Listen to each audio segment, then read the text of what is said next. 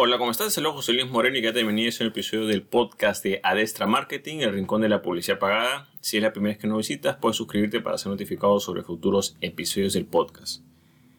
El tema que vamos a ver hoy son los problemas que está originando y que va a originar a futuro las restricciones tanto de Google como de Meta como de Microsoft, eh, sobre todo para unos medios de comunicación rusos en el contexto del conflicto entre Rusia y Ucrania hay que tomar en cuenta que aquí no voy a hablar sobre el conflicto, aquí voy a hablar específicamente sobre algunas acciones que causan preocupación respecto a las restricciones y cómo esto puede afectar el futuro respecto a lo que son los medios sociales.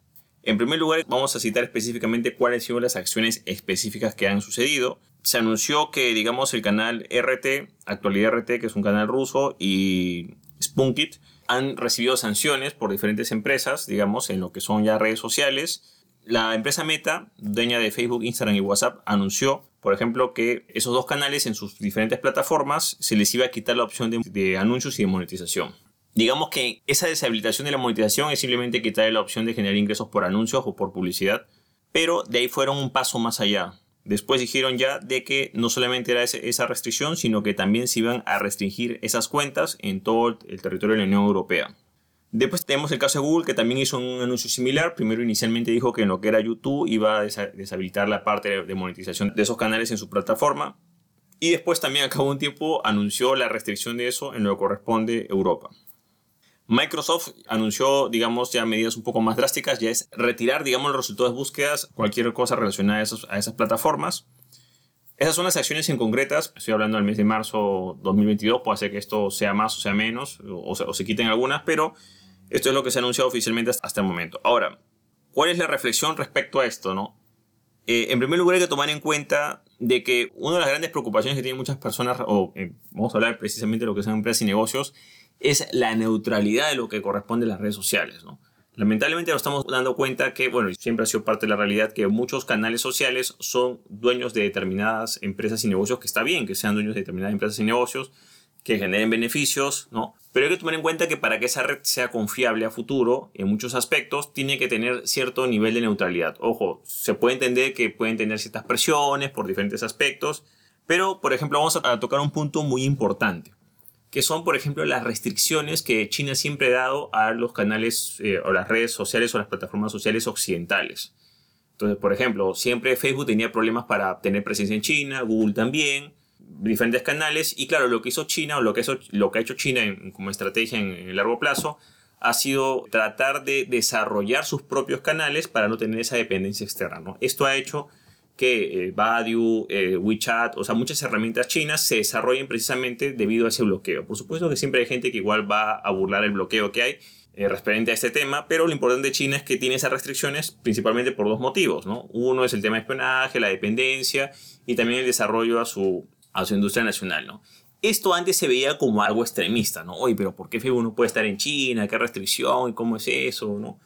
Pero el problema es de que con este tipo de sanciones que hay, precisamente se le está dando la razón a esta forma o este criterio, ¿no? O sea, lo que se pensaba que antes era extremista por parte de China, ahora se entiende un poco más, porque el problema es que lamentablemente que si esa aplicación, tú permites que una aplicación se desarrolle en tu país y esa aplicación o esa empresa que da ese servicio de red social no es tan neutral, tarde o temprano eso va a ser un arma o una herramienta para meter presión y el día de mañana te la pueden quitar, te la pueden restringir. Y claro, ¿cuál es el problema acá? Que todos los negocios y empresas que dependen de esas herramientas, de la noche a mañana se ven restringidos de las mismas. O los usuarios no pueden acceder a esas herramientas.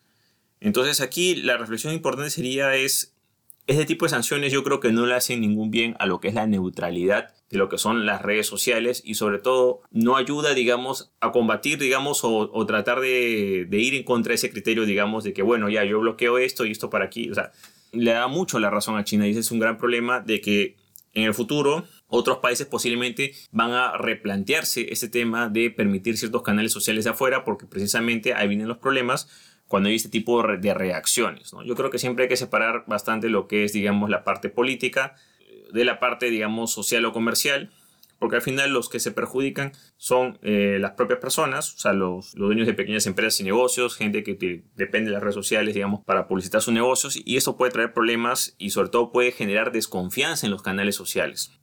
Ante esto surge el desarrollo de nuevos canales sociales y plataformas publicitarias que estén basados en la tecnología blockchain. Creo que esto va a ayudar mucho, va a ayudar mucho a este tipo de desarrollo porque una de las grandes ventajas de la blockchain es la parte de la descentralización.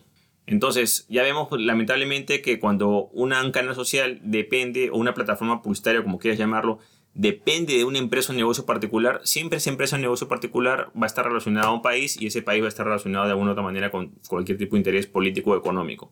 Entonces, en este caso, la blockchain, efectivamente, yo creo que es una herramienta, sobre todo pensando en los sistemas publicitarios del futuro y en los canales sociales digitales del futuro, va a ser una herramienta muy importante que va a tratar de democratizar las cosas, ¿no? No se trata que de repente cuando pasa algo, bueno, yo me peleo, entonces yo agarro lo que es de mi propiedad y yo hago lo que yo quiero, ¿no? Yo creo que este es un aviso muy importante también para todas las, todos los usuarios de redes sociales en general, de que hay que tomar en cuenta que siempre el dueño del canal social o la red social es la empresa titular. Si tú tienes una página de Facebook, Tú no eres dueño de esa página de Facebook. Quien es dueño de esa página es el propio Facebook. Tienes una cuenta de Instagram, el dueño es Instagram. Tienes un canal de YouTube, el dueño es YouTube. Que utilices esos canales está bien. Yo creo que está bien porque uno tiene que tener presencia en varios canales. Pero nunca olvidar quién es el dueño de ese canal. Y que siempre para eso hay unas condiciones, unas políticas. Y aquí hay que tomar en cuenta que también esas políticas pueden cambiar por X o Y motivo. Incluso en unos casos como este caso por motivos externos. Entonces hay que tomar en cuenta de que siempre tienes, tenemos que trabajar de preferencia en los canales propios. Podemos trabajar con los canales externos o de terceros, pero no siempre darle todo el tiempo, toda la dedicación, porque el día de mañana podemos quedarnos sin esos canales y vamos a tener que seguir adelante, ¿no? Entonces es importante tomar en cuenta de que hay que diversificar, siempre hacer esfuerzos, digamos, hacia, de preferencia hacia nuestros propios canales, en este caso nuestra página web, nuestro blog, nuestra tienda en línea, cosas que nosotros controlemos. Y hay que tomar en cuenta de que eso es puede ser un punto de partida para todo lo que es el tema de redes sociales blockchain se pueda desarrollar a futuro y se pueden tener, digamos, en un futuro eh, redes sociales, sistemas publicitarios que sean mucho más descentralizados, digamos, y menos, digamos, este, sujetos a interferencias o influencias de ya sea políticas, económicas, etcétera, ¿no?